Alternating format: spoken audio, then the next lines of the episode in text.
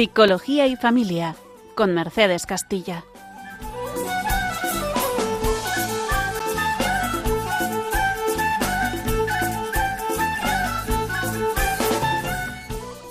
Buenas tardes a todos los oyentes de Radio María. Bienvenidos a este nuevo programa de Psicología y Familia, hoy martes 9 de enero. Soy Mercedes Castilla, psicóloga general sanitaria de la Consulta de Psicología Psicoalegra en Madrid.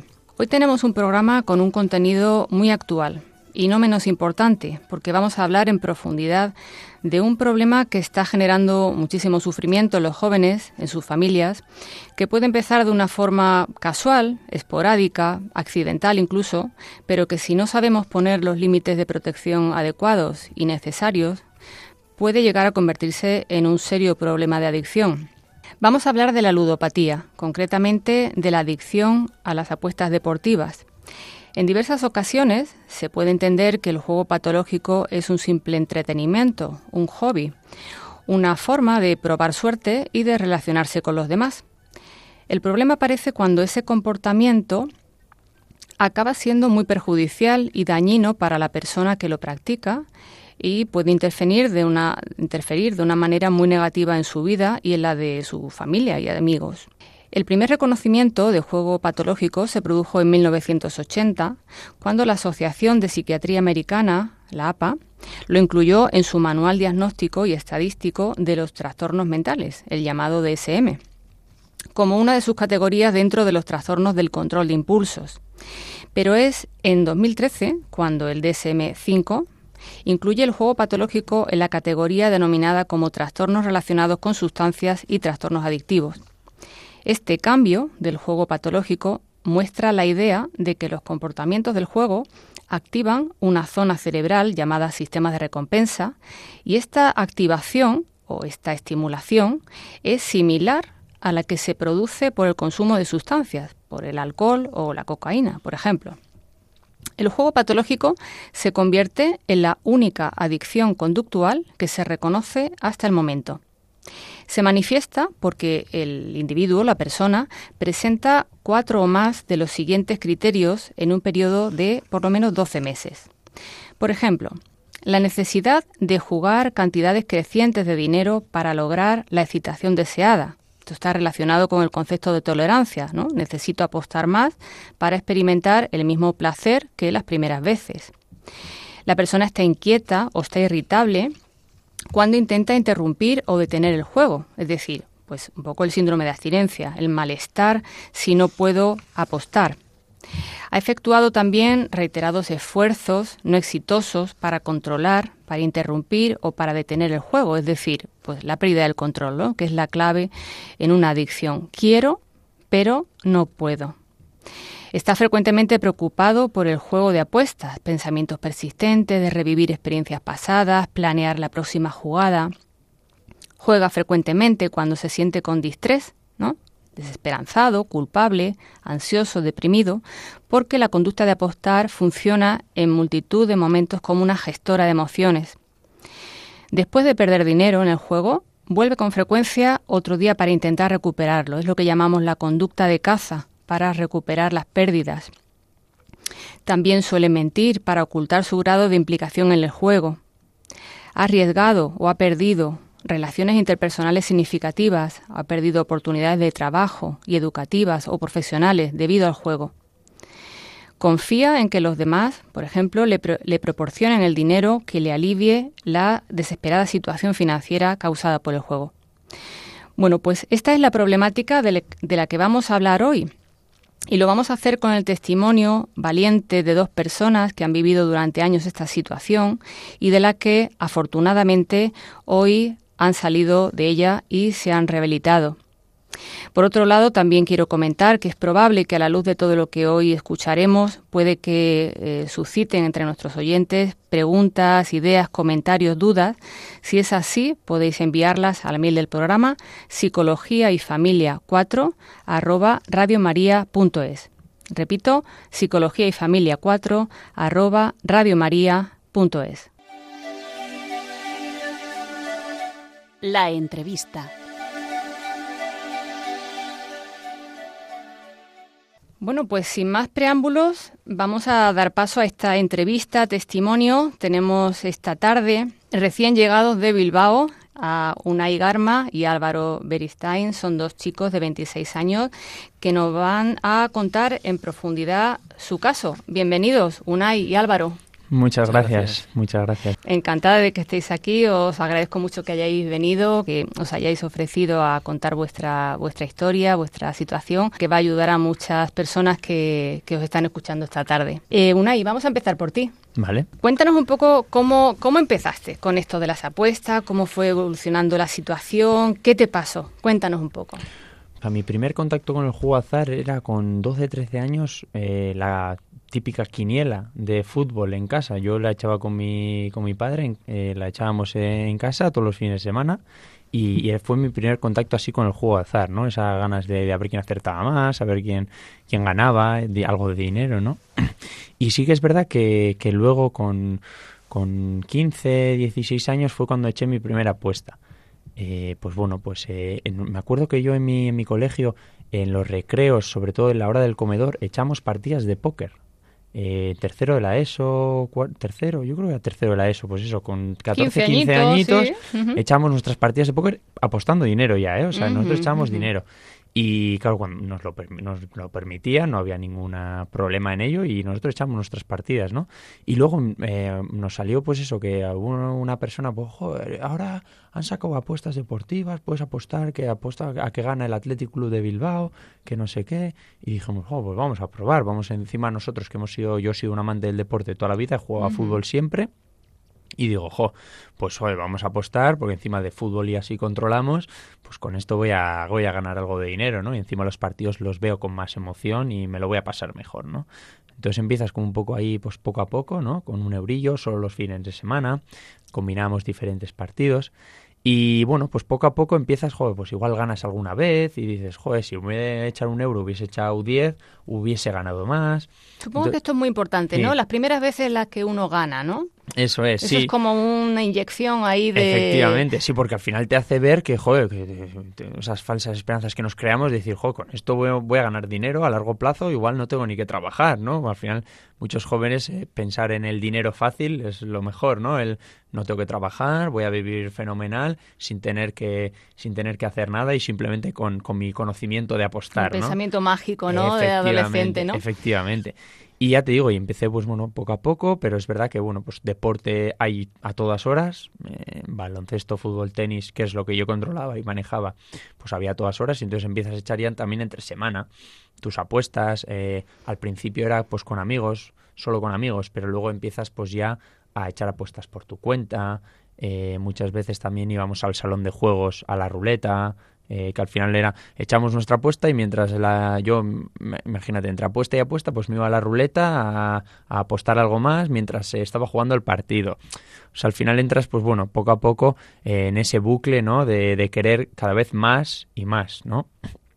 Y entonces, bueno, ya con 18 años que, digamos, eh, entro dentro de la legalidad, porque esto todo lo hacía siendo menor de edad, quiero deciros. Al final algo que en principio está prohibido y que no se puede, pero el control que hay, pues bueno, no... Porque el acceso a todos estos sitios mm. eh, es, es, por ley, tiene que pedir un DNI. Sí, sí, lo que pasa que, por ejemplo, en el, nosotros en el País Vasco eh, hay en bares que hay máquinas de apuesta y ahí no te piden nada. Entonces... Claro, lo mismo que hay tragaperras, hay máquinas de apuestas. Una laguna ahí, claro. Eso es. Y, y también hasta hace un año o dos, si no estoy equivocado, en los salones de juego tampoco había un control exhaustivo, no había nada para controlar. Si te pueden pedir igual de vez en cuando, pero si te cuelas un poco rápido, ahí nadie te pide nada, ¿no? Eh, entonces, claro, teníamos mucha facilidad. Y luego también con el juego online empecé, pues eso, al final eh, yo empecé con un poco con mi cuenta de juego online, al final ahí tienes menos noción ¿no? de, lo que es el dinero, valoras menos el dinero, te da igual, pues eso, va, he ganado 100, pero como están en la cuenta, pues los vuelvo a meter, ¿no? Y luego también empecé con una cuenta conjunta con un amigo que al final yo lo que hacía era apostar con su dinero. Yo le decía, no, apuéstame tal, tal, bueno, así, pues ahora estoy en plus 300 euros. Pues venga, apuéstame no sé qué. Y claro, luego poco a poco a la larga, como todo, vas perdiendo y perdiendo más dinero. Y entonces muchas veces ya era jugar por, por recuperar ese dinero que estaba perdiendo. Claro, ya la, función del juego ya cambia, ¿no? ya no es, jugar para divertirme. Efectivamente, o sea, era jugar para recuperar dinero. O sea, juegas por recuperar pues esas deudas que tienes con algunos amigos, esa deuda que empezaba a tener cada vez más y más con ese amigo en la cuenta online. Empecé a robar dinero en casa, porque claro, esto pues te va llevando a situaciones en las que tú necesitas dinero y te da igual todo lo demás, o sea, te da igual, no piensas en nada más que en, conseguir dinero de cualquier manera. Entonces yo lo que hacía era robar dinero en casa, coger dinero de una hucha que teníamos conjunta en casa, que iban poniendo mis aitas, mis padres dinero, y luego iba pidiendo dinero a amigos y iba solventando como podía todo, ¿no? empezabas a tener deudas entonces. Eso es, sí, empecé a tener deudas y sobre todo, ya digo, con este amigo que teníamos juego online, pues cada vez iba más, a más, a más. Yo me acuerdo que dejé de quedar muchas veces con, con partes de mi, o sea, con mis amigos eh, con mi cuadrilla que se dice ahí en el País Vasco, eh, si quedaba esta persona a la que le debía gran cantidad de dinero, yo me daba vergüenza y no quedaba. Entonces, claro, al final era para no afrontar el problema, decir, yo me escondía y al final, pues bueno, te vas quedando solo porque tú mismo vas abandonando a esa gente de su vida, ¿no? De tu vida. Y entonces, pues bueno, pues eh, esa situación te va llevando, pues al final dejas de dormir, yo me acuerdo no dormía nada, eh, dormía dos, tres horas al día máximo porque estás pensando en apuestas que has hecho a la noche o si no tienes ninguna apuesta en cómo voy a conseguir dinero para el siguiente día para apostar. O sea que de alguna forma todo esto empieza a ser protagonista en tu vida, ¿no? Día y noche. Sí, sí, al final se convierte en tu día a día, en tu vida solo es juego, porque yo estaba en la universidad, pero la universidad al final la dejas de lado. Me acuerdo, pues, sobre todo la última etapa esa que antes de que me pillasen, eh, pues ese primer cuatrimestre del segundo año pues no aprobé una asignatura de seis que teníamos, que yo he estudiado ciencias de la actividad física y el deporte y luego educación primaria, un doble grado. Y, y, nada, ya te digo que al final vas dejando ¿no? de lado tu vida. Muchas veces igual a entrenamientos de fútbol llegaba tarde también, que no yo siempre he sido, para, sobre todo para el deporte, muy puntual, siempre me gusta llegar con tiempo y tal. Y pues eso, al final descuidas y te inventas todo el rato excusas y mentiras. Mientes por todo. O sea, te, te conviertes en un profesional de la mentira que luego muchas veces, claro, no te acuerdas ni lo que has mentido hace dos semanas y te dicen no, tu madre, no, pero no habías ido a, a, tomar algo con no sé quién. Ah, ah sí, sí, eh, sí, que no, es verdad, que no, que me he equivocado al decirte. Entonces, claro, al final tú mismo tienes esa inseguridad, esa intranquilidad de en cualquier momento me van a pillar o ojo, a ver qué digo, a ver qué cuento y, y hasta el día que me pillan. Hasta el día que me pillan. Hay un punto de inflexión, ¿no? Sí, sí, ahí es, bueno, Sí que es verdad que hay una vez anterior, pongo yo siempre fecha, septiembre de 2016, que me pillan mi, padre y mi madre un poco ahí, que bueno, que estoy jugando, que he perdido algo de dinero y tal y cual, y que tenía alguna deuda, pero voy, fui a un psicólogo normal, general, digamos, ¿no? Sin ninguna especialidad en, en, juego. Entonces yo no me lo tengo muy en serio, iba al psicólogo, pero como si no fuese, porque no conectaba y no me parecía que tuviese tan, tan problema, tan grave. Y entonces, pues bueno, estuve como otros cinco o seis meses hasta diciembre, finales más o menos de ese año, que ya es cuando salta todo por, digamos, por, la borda, ¿no? Y, es cuando me pillan de verdad, pues eso, que faltaba mucho dinero en casa, en la hucha que, que se ponía en casa no había casi dinero, que debía dinero a más gente, y entonces ahí es cuando dicen, pues bueno, oye, eh, buscamos una solución, o, o, nosotros es que si no, si tú no pones de tu parte, nosotros no vamos a estar contigo, porque al final nos vas a arrastrar. Entonces fue un poco ahí ese momento, ¿no? Duro, que, que, yo en ese momento digo, pues que yo para mí había tocado fondo, pero luego te das cuenta de que con esto fondo nunca se toca, siempre puedes ir a más y siempre puede ir todo a peor, ¿no? Y nada, ya te digo que me pillaron. ¿Tú ahí fuiste consciente de que tenías un problema? Sí, o sea, yo ya llevaba tiempo, yo llevaba tiempo, yo en mi cabeza ya sabía que, que, se te iba un poco de que las se me estaba yendo de las manos, pues al final no duermes, deudas, eh, intranquilidad, dejas, yo que sé, me acuerdo eh, una vez, por ejemplo, que teníamos un examen de la universidad, claro, era, yo hacía tema de deporte y teníamos que ir a un polideportivo a un lado y tenía que coger el tren. Claro, me dieron dinero para rellenar una tarjeta, la Baric que se llama ahí en, el, en Bilbao, en el País Vasco, para, para pagar el tren y claro, tenía que recargarla. ¿Qué pasa? Que con ese dinero, ¿qué hice? Pues apostar antes de recargar la tarjeta. Claro, ese dinero lo perdí en el, en el siguiente minuto. Entonces me acuerdo que no pude ir al examen, eh, obviamente no aprobé, me suspendí, eh, ni me presenté porque, claro, eh, claro, encima me acuerdo que era un, trabajo en grupo, era una presentación grupal de tres personas y les dejé a mis dos compañeros tirados, ¿no? Que, claro, luego dando explicaciones, imagínate no aparecer a una presentación grupal, pues el marrón para ellos también, ¿no? Entonces, son cosas que haces pues por, por juego, por juegos en ese momento. Hoy en día no se me ocurriría hacer esas cosas, pero cuando estás dentro de una enfermedad y una adicción, ya te digo que haces cualquier cosa y te da igual todo lo demás, ¿no? Y eso, entonces hay ese punto de inflexión de que me pillan y entonces, pues bueno, busca mi, mi, madre al final buscó también una psicóloga especialista en el juego. Eh, fui también a una asociación eh, de terapia grupal eh, que se llama también ahí en Quincha Lubis en Baracaldo. y nada, y fue el primer día ahí en la asociación, te hacen un poco la acogida, te explican y yo les dije a mis padres, aquí la gente está loca, aquí yo, yo no pinto nada, aquí encima la gente es más mayor, yo qué, yo qué voy a hacer aquí, ¿no? Y mi madre me, dio dos opciones. Mira, una y tienes dos opciones. O te dejas ayudar y vienes a tu primera terapia grupal y ves a ver qué tal. Aparte de luego vas a la psicóloga especialista y tal. Y o nosotros te echamos de casa. Entonces, bueno, yo le dije, vale, tampoco te pongas así. Digo, vale, voy a probar, ¿no? Y yo siempre, pues bueno, pues yo siempre, yo es verdad que he tenido, pues, en mi vida he tenido suerte. Eh, el juego de azar no, pero en realidad... Afortunadamente. Afortunadamente, efectivamente. Pero eh, he tenido suerte porque ese día de mi primera terapia grupal coincide con el día de mi cumpleaños, que es el día que de verdad yo me doy cuenta de todo y empiezo a cambiar. Es un 30 de enero del 2017 y ese día digo, claro, te encuentras en la terapia grupal, otras 15, 20 personas contando sus historias, más mayores que yo, divorcios, eh, tener que vender su coche para pagar las cosas, eh, no poder pagar el alquiler y volver a casa de sus padres, situaciones que decía, y gente con deudas, pues eso, micropréstamos, préstamos, para los siguientes 10 años devolviendo todos los meses dinero. Y dije, How Night, eh, es que como no cambies, dentro de 10, 15, 20 años, tú estás como esta gente. un poco que eso podía ocurrir. Eso es, eso es. Y, y, eso, y luego a la vez, pues eso, me felicitó gente que yo mismo había abandonado de mi vida. Es decir, yo recibía felicitaciones de gente, jo, es que últimamente no te vemos mucho, jo, nos lo pasamos muy bien contigo, tal. Y claro, eso todo, tanto de familiares como de amigos, me hizo ver y decir, jo, Unai, o sea, tienes una vida pues muy buena, tienes suerte de vivir una vida que joder, a más de uno le gustaría y la estás tirando a la borda, ¿no? Entonces, bueno, ahí fue con el día que cambié, ya pues con terapias grupales, obviamente luego no es de la noche a la mañana ya cambias y ya está, sino hay que hacer un trabajo y luego pues bueno eh, hasta hasta el día de hoy que ya prácticamente voy a hacer siete años sin jugar porque entiendo que parte de, o sea, en ese proceso de recuperación eh, hay que entender la, la, recaída como parte del aprendizaje. Hmm. Sí, sí, ya te digo, al final sí que es verdad que yo una vez que empecé la terapia no, tu, no he tenido recaídas, pero sí que hay que saber qué puede pasar. Es decir, es decir hay que saber que esta es una enfermedad, una adicción para toda la vida, que va a estar siempre ahí. Es decir, yo no voy con una carta en la frente, ¿no? De que soy ludópata. Pero sí que tienes que ser consciente de que no puedes jugar más en tu vida. Eh, yo no quiero, obviamente, hoy en día, ¿no? Porque sé todo lo que hay. Pero, pero yo no puedo poner la mano en el fuego de que al 100% no voy a volver a jugar. yo sé prácticamente que al 99,9 no voy a volver a caer, ¿no? Pero eh, claro, es una adicción que va a estar siempre ahí. Es decir, yo sé, por eso luego pues salen los proyectos, los compromisos que tienes, ¿no? el tema de 90 grados, de ser voluntario yo también de la asociación, de creas tus cosas, pues para el final te vas poniendo muros para al final crear una vida pues tranquila, sin juego, que, se puede tener, vamos. Entiendo que también para salir de aquí es muy importante las, eh, el, contexto, ¿no? O sea, las amistades, la familia, eh, la ayuda que uno recibe, ¿no? Que solo es más difícil.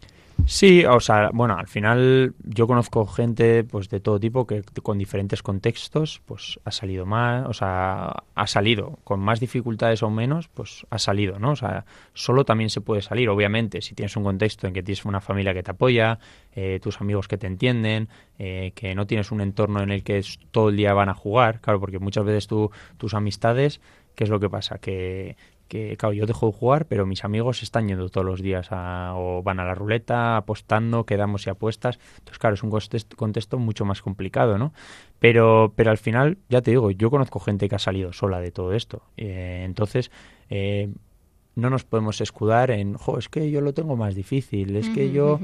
Bueno, vale, puede ser que tengas más dificultades, pero es que se puede salir, o sea, no me vale que porque yo qué sé, porque igual hayas perdido a ciertos amigos por el juego, pues porque se han cansado de ti, porque no has aprovechado las oportunidades, ya digas, jo, es que ya no, bueno, eh, la vida da muchas oportunidades y se puede salir y cuando empiezas a salir dices, valoras y dices, jo, qué bien hecho en cambiar, en pedir ayuda, en empezar a cambiar, porque ahora estoy disfrutando de verdad de, lo que es la vida.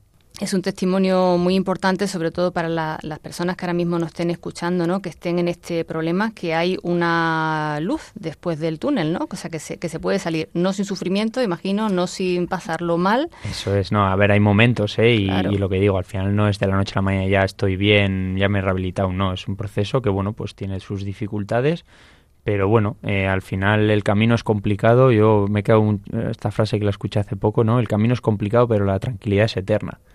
Eso a mí también me sirve, ¿no? Para para bueno pues para valorar lo, lo, que estoy consiguiendo en el momento en el que estoy y disfrutar sobre todo del día a día que eso antes no lo hacía importante eso bueno, pues vamos a hacer un alto en el, en el camino con una canción de Gisley Mota llamada La mente de un adicto.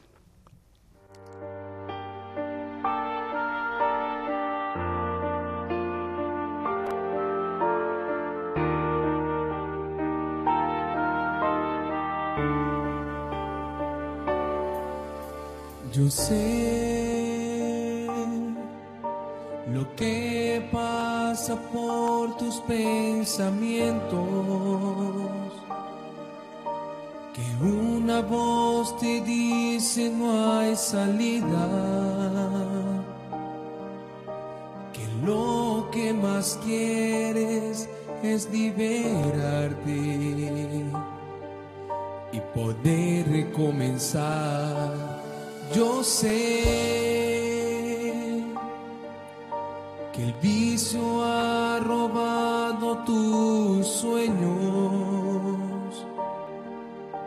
que a veces te sientes abandonado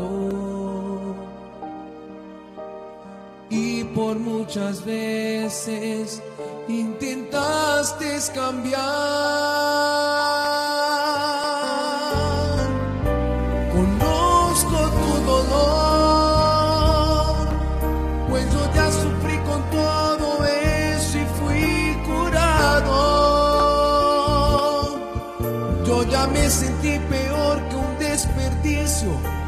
La mente de un adicto, mas yo descubrí que existe vida para mí.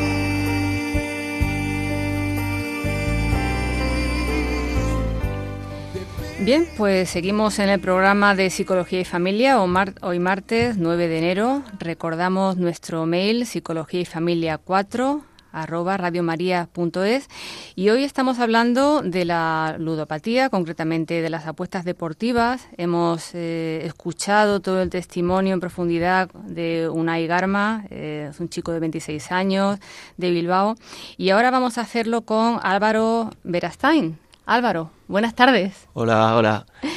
Cuéntame un poco, eh, cuéntanos cómo fue tu caso, cómo fue ese, ese tiempo, como ese proceso de escalada, ¿no? De empezar haciendo como una especie de uso esporádico, un poco como nos ha contado antes Unai, de una forma pues eh, infantil, sin darse cuenta un poco de las eh, circunstancias y, cómo fue escalando ese en ese momento hasta llegar a la adicción. ¿Cómo fue en tu caso? Pues un poco parecido también a Unai, porque siempre lo comentamos que al final casi todos hemos hecho lo mismo. Y yo empecé pues eh, también con 15, 16 años más o menos. Eh, yo venía de, un proceso bastante difícil en la ESO, en tercero y cuarto, y el miedo de mis padres era el, salto al, instituto y a, y a bachillerato. Entonces mis padres no querían que fuera al instituto público, bueno, por circunstancias acabé allí. Entonces, al final mi, mi grupo de amigos, eh, yo soy del, del, 97 y mi grupo de amigos eran pues del 95 y demás. Y yo había una persona, eh, a un amigo mío al que me parecía un montón en el, en el pasaporte y en el DNI y al final pues... Eh, empecé pues como un poco hacia una y eh, muy poco a poco eh, yo iba en, los recreos bueno les acompañaba iba con ellos a, jugar y demás y yo utilizaba al final el, pasaporte de mi amigo. Entonces prácticamente yo con 16 años parecía que ya tenía los 18 porque bueno yo al final utilizaba el DNI de mi amigo para todo eh, yo iba a los salones de juego cuando me pedían el DNI y no tenía no tenía problema. Al final era algo como que me gustaba porque creía que, controlaba porque me gusta un montón a mí el, el deporte yo he practicado fútbol toda mi vida, del tenis y demás, entonces yo pensaba también que de esto podía vivir y que y que bueno, que podía ganar dinero porque al final pues me conocía a todos los jugadores de tenis, cómo jugaban, me conocía también el, el fútbol, pues a raíz de ahí empecé yo a, pues eso, apostar poco a poco y demás, lo único que fue cada vez pues en, progresión. Y yo tuve un, un, gran problema porque al final a mí lo que me hacía perder el control era la ruleta. Era como el ganar de dinero instantáneamente, esa adrenalina y demás, y era como algo de lo que mm, no sé qué tenía, que yo al final... Em, me acaba enganchando un montón. Entonces yo me acuerdo que al final, em, desde los 16 a los 19, me convertí en otra persona. No sé quién, pues cómo, era, porque al final yo vengo de una familia buena, he tenido todo y al final, pues, pues bueno, entré con el, con el problema de, la adicción y nada, yo al final yo tenía la paga, la paga pues siempre me la gastaba, luego pues un poco lo que ha comentado Unai, mentía para todo, pedía dinero siempre y cuando no tenía el dinero es cuando tenía el problema que era yo intentaba buscar dinero de todos los lados, eh, me las apañaba, debía dinero a amigos, buscaba por casa, luego pues muchas veces vendía un montón de cosas. Fue cuando poco a poco ya pues me, me fui metiendo en, la adicción por completo y nada, yo eh, lo hice pasar pues al final en casa lo pasaban muy mal porque mm, mis padres no sabían qué me pasaba. Entonces, al final... todo esto lo mantenías en secreto. En secreto al final, pues bueno, yo lo combiné, pues el, el, problema que tuve es que como estaba en un círculo también de mis amigos eran mayores, pues iban a, iban pues al final salíamos de fiesta, yo ya era, yo también era menor, iba a las discotecas, bueno pues ese círculo al final que lleva, que es el, lo que digo siempre, yo pues igual ganaba el dinero, me lo gastaba de, de fiesta y luego lo que conlleva la fiesta y demás, entonces mis padres se pensaban que yo tenía pues un problema pues igual más en relación con el tema de, de las drogas, que es lo que puede pasar hoy en día, que al final como siempre decimos nosotros que es como una adicción invisible, pues al final el problema igual era mis padres que sabían que tenía un problema igual también con las drogas, pero eh, la adicción al juego la conseguía como tapar. Con 18, 19 ya lo estaba poniendo muy difícil en casa, a mí mis padres me quieren un montón, pero hubo un momento que ya lo mejor era que saliese de casa porque, pues bueno, no se lo hacía pasar bien, eh, muchos problemas en casa entre ellos, eh, mi hermana lo pasaba muy mal y nada, a la vuelta, justo yo creo que fue por este periodo, de, vacaciones eh, que mis padres, bueno, eh, me dijeron que lo mejor era que, que, me fuera de casa, que no lo estaba poniendo nada fácil, no quería cambiar. Yo al final me creía, siempre digo, cuando eres un niño pues no eres consciente de las cosas y te crees como invencible, que sabes de todo. Eh, y nada, pues salí y me fui a casa de un amigo durante 10 días a raíz de ahí, eh, mi amigo tampoco estaba pasando una buena etapa y se juntaron nuestros padres y nos dijeron que, que lo mejor era que, que, nos fuéramos a Londres a vivir la experiencia, a, a, ver si cambiábamos, porque llevábamos tiempo como queriendo ir a Londres. Y primer mes que hasta, en plan, pues ya imagínate, el primer mes que nos mandan a Londres ahí los dos fatal. Sin control, sin, control, sin supervisión. Pues imagínate, tengo un montón de anécdotas, pero la anécdota acaba con que eh, estuvimos en una residencia, nos echaron de la residencia y nos vimos al de... Llevamos tres semanas y nada, nos echaron de la residencia y no teníamos a dónde ir. Y lo que hicimos fue, pues, eh, bueno, salimos de la, de la residencia y demás, eh, hablando yo también con mi amigo, ¿qué hacemos? nuestros amigos nos decían que no íbamos a durar nada, como le contamos a nuestros padres, y yo, bueno, cada uno teníamos, pues, no sé la cantidad de dinero, pero bueno, teníamos algo de dinero que nos quedaba, ¿qué hacemos? Al casino. A ver si recuperábamos el, el dinero y demás. Nos quedamos sin dinero en la calle a las 10 de la noche en Londres diciéndole, pues nada, ya está, ¿sabes? Se acabó la aventura. Qué situación, ¿no? Llamando a todas las residencias, eh, mi amigo diciendo que limpiaba las habitaciones, que nos diese una habitación. Yo decía, es que no tenemos dinero, ¿qué hacemos? Pues al final le contamos a nuestros padres un poco, no le contamos el problema con el juego, pues al final estábamos todo el rato mintiendo. Pues le dijimos que nos habían echado de la residencia, que habíamos pagado la fianza, eh, que no teníamos dinero, bueno, nos dieron la última oportunidad y a partir de ahí fue pues cuando empezamos a encontrar trabajo mm, y nos dimos cuenta que en realidad teníamos como yo que teníamos un problema pero igual bueno que teníamos que cambiar en realidad. Ahí es cuando me empecé a dar cuenta. Lo que pasa que fue que dejé de ir haciendo como los otros hábitos que, que me afectaban tanto pero el juego no lo dejaba. Fue como un proceso largo estuve casi dos años y medio en, en Londres y nada la cosa fue que cambié un montón pero eh, el juego siempre me venía. Y un poco lo que habéis hablado antes de las recaídas, yo estuve yendo a tratamiento, pero he tenido como tres recaídas más o menos. Este momento, eh, o sea, yo creo que es muy importante porque yo trabajo en consulta con muchas personas con, diferentes adicciones y es muy frustrante, ¿no? Hmm. Porque eh, una persona que es capaz en un momento determinado, después de mucho sufrimiento, identificar que tengo un problema eh, y está motivado para el cambio, pasa una serie de fases y, y, va avanzando y va consiguiendo cosas y su familia está muy contenta y él también o ella y de repente viene una recaída. Esto es como un jarro de agua fría tremendo que es muy importante eh, hacer una lectura positiva, porque gracias a ella aprendemos cosas mm. para prevenir las siguientes, si es que vienen, ¿no? Yo a raíz de mi, de mi última recaída es cuando me di cuenta del problema que tenía eh, y cuando he, he cambiado, porque al final si era como encima de la, de la forma más tonta siempre, porque siempre, bueno, he hablado pocas veces de esto, pero la segunda recaída que tuve fue en, en cuarentena y jugando a, bueno, no sé por qué me dio que al final mi, mi grupo de amigos al final teníamos un montón de tiempo libre, pues jugábamos a la Play y todo eso, pero por las noches empezábamos con las timbas de póker.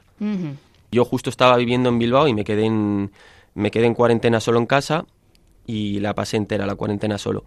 Y empezamos con el tema de las timbas de póker, no sé qué tal, fue cuando de repente, no sé qué me pasó, eh, me cambió el, chip otra vez. Yo llevaba un montón sin, jugar, estaba súper tranquilo. Empecé a jugar las timbas de póker, tal, con mis amigos, y de repente ya empecé a entrar en las plataformas a jugar ya, pues, timbas de póker y, tal.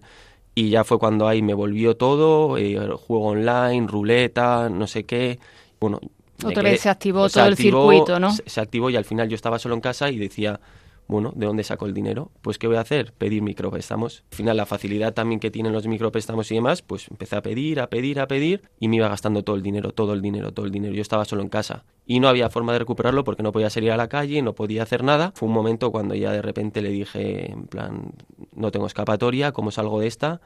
Fue cuando pues le llama a mi padre y le dije, está, eh, la he vuelto a liar fue más mentido, porque yo se supone que tenía que estar auto en plan auto prohibido jugar, porque había hecho el papel y todo eso. Lo que pasa que en su momento no lo entregué. A la hora de yo quería cambiar, mi padre confió en que lo iba a llevar y no lo llevé. Esa recaída fue como pues, un jarro de agua fría para mi familia.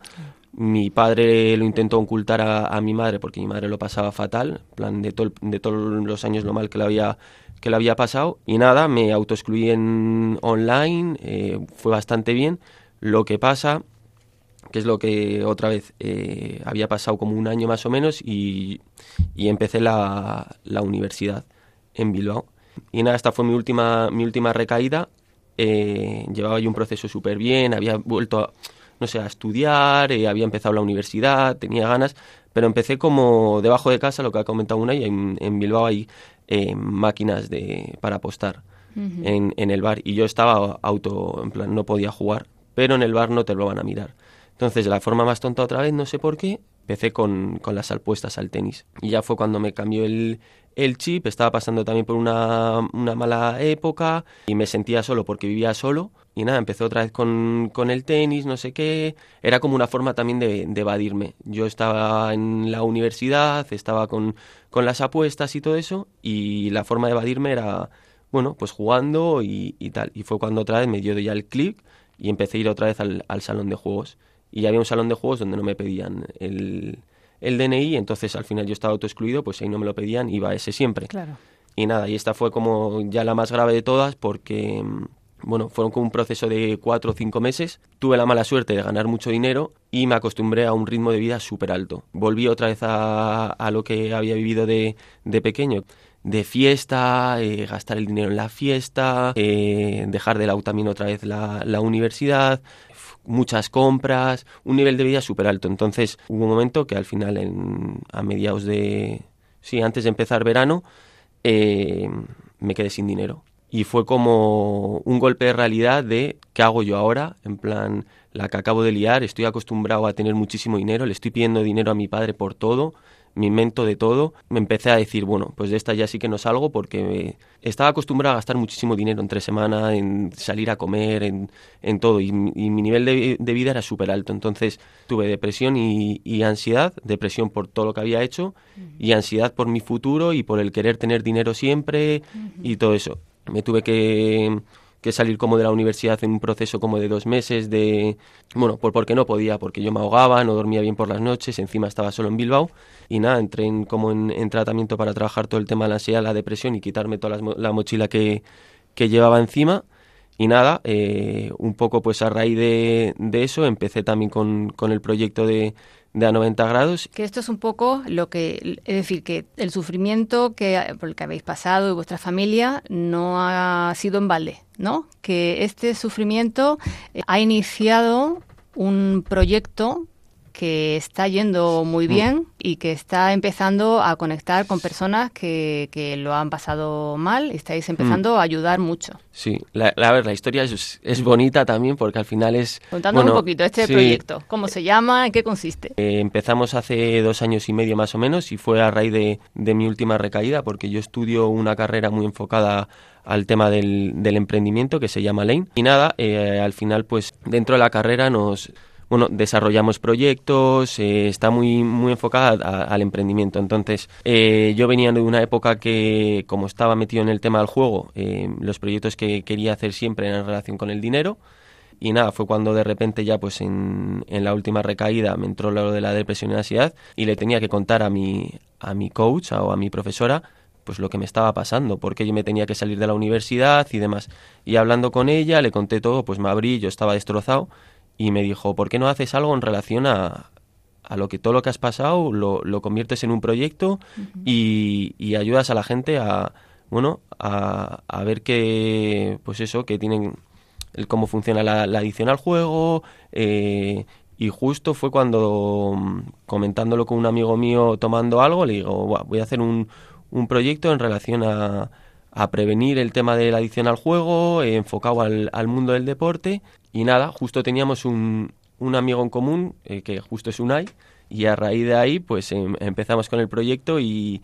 ¿Conectáis? Y, conectamos y, sí, sí, al final a mí me ha ayudado un montón porque es un poco lo que ha dicho Unai, me comprometo con algo, eh, son los valores del proyecto y yo llevo desde que empezamos a con el proyecto sin jugar. Ya son casi tres años y no se me pasa en la cabeza. Felicidades a los dos. Sí, eso es. Al final es una manera, ¿no? De, de, tener un compromiso y seguir hacia adelante, porque al final es lo que decimos para toda la vida, ¿no? Y entonces hay que tener algo. Y, la, y eso, la clave al final es, lo que queremos es, pues bueno, ayudar a esa gente, a esos jóvenes que están también, pues empezando a coquetear, ¿no? Con el juego, pues a prevenir, pues ya te digo, damos formación al final desde pues desde un testimonio en este caso soy yo el que da las ponencias pues en ya te digo pues a jóvenes con familias también trabajamos eh, luego con clubes deportivos también nos gusta trabajar porque nosotros venimos también del deporte y creemos que es muy importante y, al final es eso, es crear un, como movimiento pues de alguien jóvenes, dos jóvenes que han pasado por ello, para pues bueno, pues para ayudar, para que se vean reflejados en nosotros,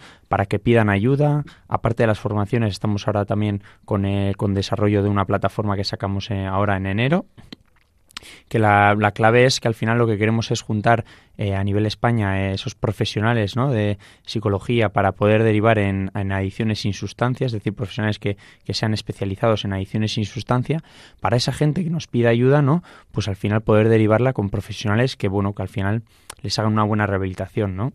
Luego al final tenemos también en mente poder hacer incluso, ¿no? Eh, pues terapias grupales online, eh, al final llevadas eh, desde un ludópata rehabilitado. Yo al final tengo esa experiencia con en la asociación que llevo terapias grupales. Y al final es eso, también a través de las redes sociales, al final, eh, pues eso, visibilizar y normalizar también todo esto para, bueno, pues para que la gente no tenga miedo tampoco a mm. pedir ayuda, ¿no? Que muchas veces es, eh, jo, es que si pido ayuda, y yo siempre digo, es la mejor decisión que van a poder tomar, porque a partir de ahí van a hacer un cambio y en cinco años dirán, jo, qué bien hice en pedir ayuda y qué suerte tuve en, en pedir la ayuda a tiempo, ¿no? De, porque yo siempre digo a los jóvenes, digo, jo, es que sois afortunados, tenéis suerte de que os estéis dando cuenta de que tenéis un problema con 19, 20 años.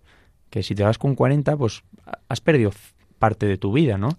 Y oye, y aún así, con 45, 50, se puede salir también. Siempre es posible, hasta el final de No, no, y es así. Y, y, se puede volver a disfrutar de la vida, que mucha gente igual dice, jo, es que ya, no, no, no. Yo conozco muchos casos de gente que dice, jo, es que esto sí que es vida, esa tranquilidad, ¿no? Y entonces, bueno, hay, el proyecto ya te digo, de a 90 grados es un poco eso. la letra, el número, la mm. forma, el logo es muy potente, pero tiene un porqué, ¿no? A 90 grados. Sí, es un poco, pues bueno, al final, cuando estás dentro de una edición, ¿no? eh, no ves, estás como secado, estás sin, sin ver la luz al final del túnel y muchas veces la vida es cuestión de perspectivas. Es decir, tú si miras, giras eh, tu perspectiva a 90 grados, ¿no? Te pones a 90 grados, muchas veces seguramente con ese empujón que te dan, con esa ayuda que te ofrecen, con esa oportunidad que aprovechas, puedes cambiar y puedes ver esa luz al final del túnel, ¿no? Entonces muchas veces cambiar esa perspectiva y decir, joder, pues puedo salir de esto, ¿no? Y poco a poco, ya te digo, al final es una forma también, ¿no? De estructurar tu vida, ¿no? Igual eh, tienes tu vida pues desestructurada con el, con el tema de la adicción y al final si tú pones tu vida a 90 grados también la vas estructurando y vas saliendo poco a poco del pozo en el que nos hemos metido, ¿no? pero, pero eso que, que se puede salir, que la mejor decisión que van a poder tomar es pedir ayuda, que es duro, sí, pero que en unos años dirán, jo, qué afortunado fui en, en, dar ese paso. Sobre todo la creencia de que, de que es posible que es posible salir de aquí, de poder tener una vida ordenada, feliz, eh, en la que puedas eh, descubrir que hay otras muchísimas formas de encontrar eh, gratificación, satisfacción, incluso con las cosas pequeñas, ¿no? No hace falta grandes cosas, sino el hecho de pues, jugar un partido de fútbol, estar con tus amigos, unas risas con tu familia, mm. eso llena tanto que ya no hay necesidad de grandes cosas. Sí, es que es, muchas veces es las cosas del día a día, el disfrutar del disfrutar de dar un paseo, disfrutar de estar con tu amigo y disfrutar del amigo de verdad, de una amiga, de tu familia, de esa visita a tu abuela, a tu abuelo. Muchas cosas que no le damos igual importancia, pero que cuando vas saliendo de la adicción y dices, jo, ahora sí que estoy disfrutando, tengo esa tranquilidad, eh, no me hace falta grandes, no necesito dineral para, para disfrutar de la vida, con 10 euros eh, a la semana me da de sobra, o sea, al final son mucha gente, luego eh, cuando está en rehabilitación, que yo tengo la experiencia un poco de coincidir con bastante gente, me dice, es que me estoy volviendo un poco rata. Me, sobre todo es que ahora, antes gastaba dinerales, ahora me está costando gastar. Luego, obviamente, es como un proceso, ¿no? Que también vas, vas descubriendo y sobre todo es porque vas dando valor al dinero. Que muchas veces cuando estás jugando pierdes, la, noción de, de, lo que cuesta algo y te da igual gastarte 100.000, un euro, 10, igual no te compras una sudadera porque, jo, es que la han subido de 40 a 45, pero al de un minuto estás apostando 100 euros en la ruleta. Entonces, por eso digo que no se da valor al dinero y cuando empiezas a dar valor a ese dinero dices, joder, si es que 10 euros me llega para comprar el pan, para un café, para esto y, me sobra encima. Entonces, es un poco también eso. Bueno, pues lo vamos a tener en el radar, este a 90 grados, que yo creo que, que, os va a ir muy bien. Creo que os vais a ayudar mucho, que es de lo que se trata, que podéis ayudar a, personas, a familias que están pasando por este sufrimiento, que vosotros sabéis, mm. y se huele de lejos que, que vais a ayudar mucho. Mm. Pues nos vamos a ir con otra, con otra canción muy conocida del grupo ABBA, en la que se habla de un juego en la que hay un perdedor.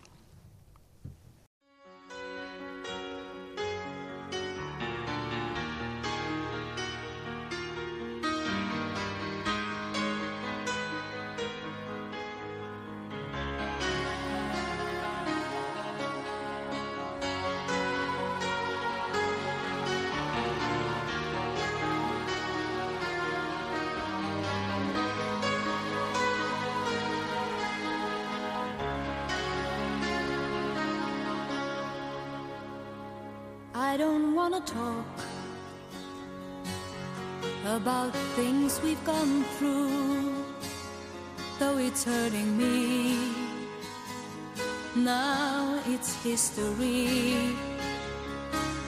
I played all my cards, and that's what you've done too. Nothing more to say, no more race to play. The winner takes it all. The loser standing small beside the victory.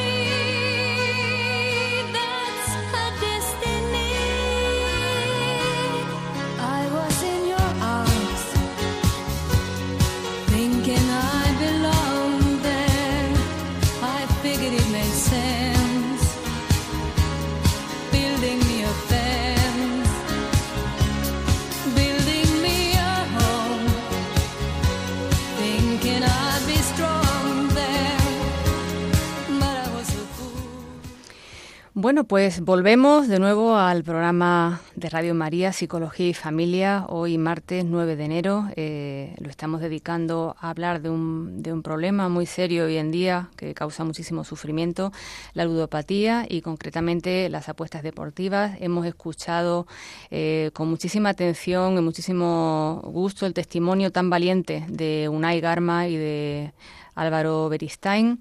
Y, volvemos. Eh, recuerdo de nuevo nuestro mail, psicología y familia 4 arroba radiomaria.es, por si eh, están surgiendo dudas, preguntas, eh, necesidad de comentarnos algo.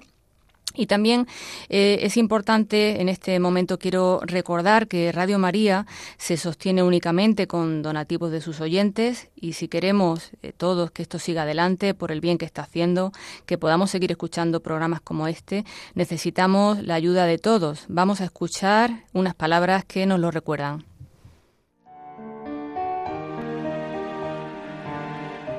Feliz Año Nuevo es la expresión más repetida estos días. Nosotros también la decimos, pero la acompañamos con la oración, pidiendo al Señor que conceda a todos los hombres sus mejores bendiciones y con el recuerdo de las palabras de Cristo, mayor felicidad hay en dar que en recibir. Por ello, busquemos hacer feliz este año a los que nos rodean y será el mejor modo de ser también nosotros más felices. Un nuevo año además para anunciar a Cristo, Rey eterno, el único que puede darnos la verdadera alegría y paz en este mundo y la vida eterna en el otro. Un anuncio que es la razón de la existencia de Radio María, que este mes de enero celebra las bodas de plata de su presencia en España.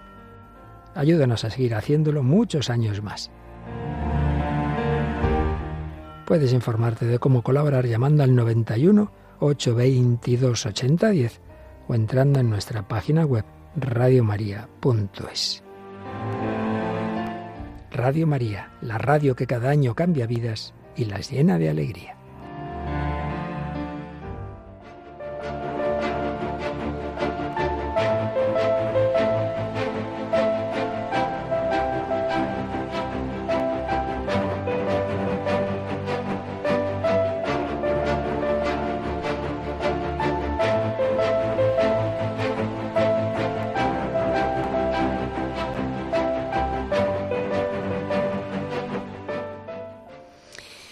Bueno, pues estamos de vuelta, ya estamos eh, llegando al final. Eh, es una pena porque la verdad es que estamos disfrutando muchísimo con este con este programa, con este tema que hemos eh, del que hemos hoy hablado, la ludopatía, con Unai Garma y Álvaro Beristain.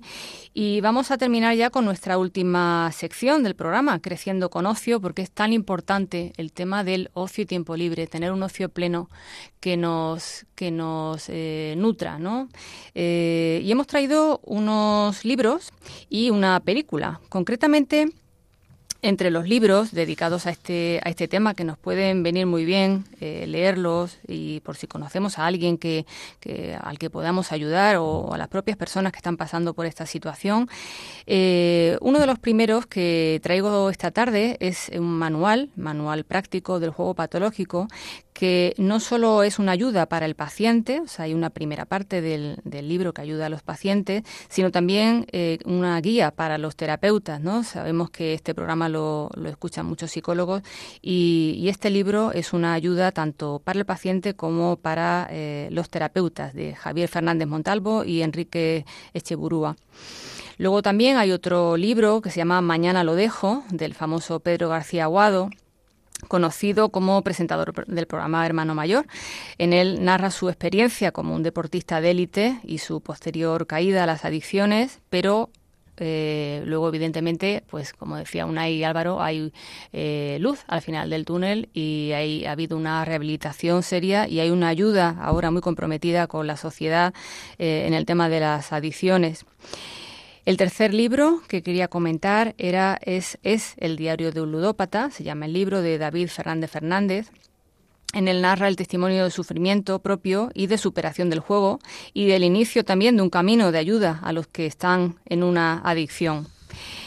Bueno, pues estos serían un poco los, libros que, nos pueden ayudar a entender eh, cómo funciona, cuál es el mecanismo eh, de toda la problemática del juego, cuáles son las creencias irracionales, cómo, cómo se puede ayudar a una persona que está en esta situación, eh, qué pasos dar, qué, cómo ayudar. Y nos vamos a quedar con una película que se llama La última apuesta del año 2015, es eh, de hace poquito tiempo. Está protagonizada por Ryan Reynolds y Ben Mendelssohn. Este film habla de la relación entre un jugador joven y despreocupado, de extraordinaria suerte, porque no le importa perder, y un apostador ya experimentado y asfixiado por las deudas, que es Mendelssohn, ¿no? ya fruto pues, de, de muchísimos años del juego. Bueno, pues ambos deciden hacer un viaje hasta Mississippi para participar en un torneo de cartas y poder así cubrir las deudas, ¿no? Un poco la, conducta de caza de la que hablábamos antes, ¿no? Eh, jugar no ya por diversión, sino por recuperar, por recuperar todo lo que he perdido. El personaje de Mendelssohn es muy significativo, ¿no? Como sus problemas y su incontrolable adicción al juego eh, está puntuada por apuestas continuas, ya rutinarias, y retrata a menudo sin palabras cómo funciona la psique del, del adicto, ¿no? La tormentosa relación con el juego y sus consecuencias. ¿Me apuntas cinco para esta noche? Hawái gana a Gonzaga. Lo tengo, tengo el dinero. Es más, tengo el dinero aquí, en la mano, lo estoy mirando. Oye, JP. JP. ¿Qué tal todo por aquí? En fin, sírveme unas cartas. Los ases ganan, ¿no? ¡Coño! Es que suelo ser experto en pillar a la gente, pero tú eres tan hablador que me despistas. No voy. ¿Te digo por qué? Sí. Porque no me importa ganar. ¿De dónde te has escapado? ¿Y qué me has traído hoy? Un par de semanas, de verdad. Mañana. Mañana, Jerry. O diré a Ted que te haga una visita. Oh, no, no hace falta meterle a él en este asunto. ¿Te puedo hacer una pregunta? ¿Cuánto debes? Mucho. ¿A quién? A todo el mundo. Tengo un plan. Te escucho.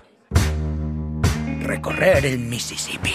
Pero iremos donde está la acción. Tú serás mi amuleto de la suerte. Me encanta.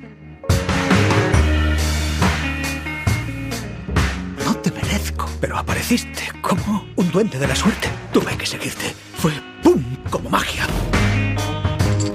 El siguiente que salga del baño, si resulta que lleva gafas, no, no. nos quedamos solos y lleva gafas. Vale. La próxima te retiras cuando yo te lo diga. Algunos han nacido para perder. ¿Qué es lo que quieres, Jerry? Dímelo. Un, dos, tres, cuéntamelo. ¡Pum! Es que estoy en mala racha. No consigo ganar. Esta historia no acaba bien, Jerry. Deberías volverte a Iowa. No volveré con las manos vacías. De eso ni hablar. Estamos en esto juntos. ¿Para qué necesita el dinero? Piensa que el dinero le hará libre. Un héroe solo es alguien que hace lo que los demás tienen miedo de hacer.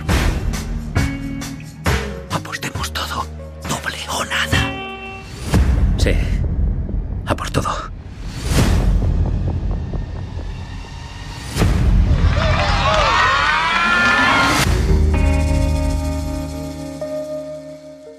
Nos vamos a ir yendo ya, eh, no sin antes despedir a, a, Unai y Álvaro. Nada, pues ya te digo, nosotros agradecer eh, la invitación, el que se dé visibilidad tanto a la problemática como a nuestro proyecto y, nada, y seguiremos ayudando en todo lo posible, pues bueno, pues para al final crear una mejor sociedad. Muchas gracias por la invitación. Muchísimas gracias a vosotros, gracias por el esfuerzo de haber venido hoy de Bilbao aquí directos, gracias por vuestro, de verdad, vuestro testimonio valiente, creo que vais a, ayudar muchísimo. Y nada, deciros que aquí tenéis vuestra casa para, para contamos con vosotros para lo que necesitéis. También decir que estará breve el podcast del, del, de este programa, en breve, y bueno, nos vamos a quedar con una canción que trata sobre la resistencia a veces, ¿no? Para acudir a un profesional para la rehabilitación de una adicción, ¿no? Eh, muchas veces cuesta eh, eh, identificar que tienes un problema, cuesta vencer esa resistencia, cuesta dejar de negar la, adicción, pero qué importante es como tocar ese, esa especie de fondo que habéis hablado para tomar conciencia de que tengo un problema, necesito ayuda, mm, dónde tengo que ir, quién me tiene que ayudar, salir de esto y encontrar una vida mejor. Nos vamos a quedar con Rehab de Amy Winehouse.